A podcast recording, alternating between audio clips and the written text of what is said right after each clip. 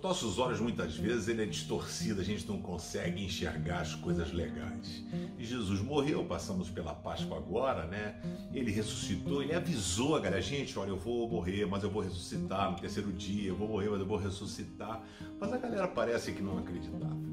Maria Madalena acaba o sabá, né? no domingo ela vai até o túmulo, chega no túmulo, rolaram a pedra, ela vai procurar o corpo de Jesus, não acha, aí tem anjo que está sentado, ela começa a chorar, ah, tem um evangelho que diz, você está procurando Jesus, ele não está aqui, e no outro evangelho ela chega e vê uma pessoa que ela pensa que é jardineiro e diz, ah, moço, por favor, roubaram o corpo do meu mestre, se o senhor sabe onde está, por favor me avise. Ela estava falando com o próprio Cristo e ela não estava percebendo, ela não estava enxergando.